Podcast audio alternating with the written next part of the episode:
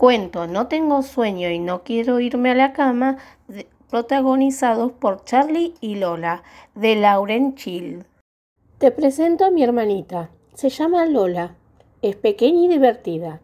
A veces tengo que cuidar de ella. A veces papá y mamá me piden que intente acostarla. Toda una dura tarea, porque a Lola lo que le gusta es quedarse levantada hasta muy tarde. A Lola le gusta quedarse levantada y pintar y hacer garabatos y pegar cosas y jugar y saltar y sobre todo le encanta hablar. Cuando le digo, Lola, mamá dice que ya es hora de ir a la cama, ella me contesta, no tengo sueño y no quiero irme a la cama. Pero Lola, le digo, todos los pájaros se han ido a dormir. Pero yo no soy un pájaro, Charlie me contesta. Pero debes tener sueño, Lola, le digo. Es inútil. Si son las seis o las siete o las ocho, Lola no tiene nada de sueño. Si son las ocho, aún está bastante despierta. A las nueve y a las diez ni siquiera está cansada. Ni a las once ni a las doce y es probable que todavía esté animada a la una en punto de la madrugada. Lola nunca dice que tenga sueño. Una noche le dije, pues si no te vas a la cama, no te puedes tomar el licuado especial de antes de ir a la cama. Y esta noche toca licuado de frutillas. A Lola le chifla el moño el licuado de frutillas. ¿Estás segura de que no quieres ir a dormir? Bueno, Charlie, me contesta, pero si me tomo el licuado de frutillas, los tigres van a querer también. ¿Tigres? dije yo. ¿Qué tigres?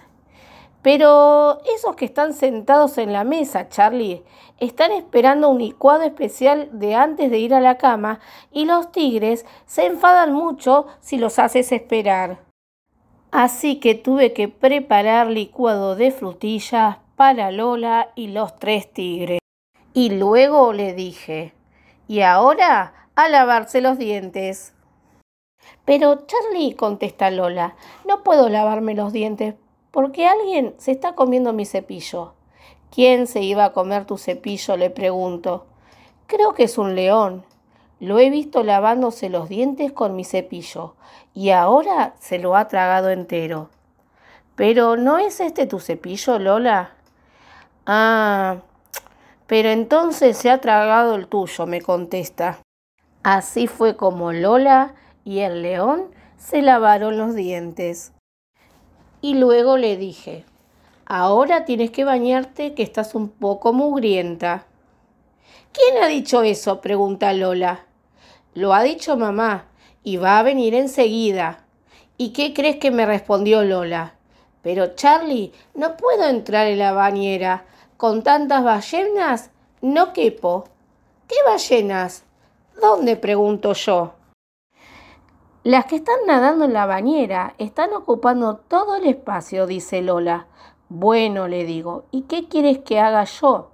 Quizás tengas que ayudarme a conseguir que por lo menos una se vaya por el desagüe, dice ella. Y así fue como tuve que ayudar a Lola a espantar una ballena hasta que se fuera por el desagüe. Y entonces Lola se metió de un salto en la bañera.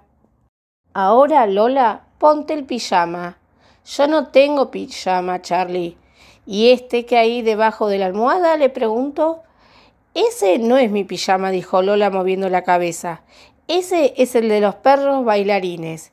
¿Y no crees que te lo prestarían? le pregunto. Quizás, dice Lola, pero tendrás que llamarles por teléfono y preguntárselo. Y así fue como tuve que ir a llamar por teléfono a los perros bailarines.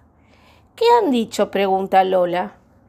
Dicen que el pijama te sentará a ti mejor que a ellos y que te lo puedes poner siempre que quieras. ¡Qué amables! dice Lola.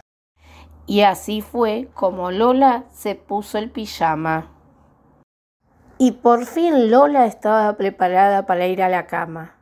Lola, le digo, he preparado licuado de frutillas a los tres tigres y he visto como un león se comía mi cepillo de dientes y he conseguido que una ballena se vaya por el desagüe de la bañera.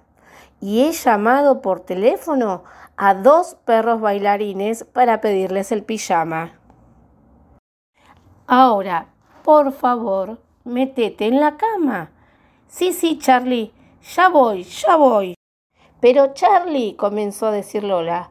Ah, no me lo digas, la interrumpí. Déjame adivinar. Hay un hipopótamo inmenso en tu cama. ¿Y sabes qué me contestó Lola? No seas bobo, Charlie.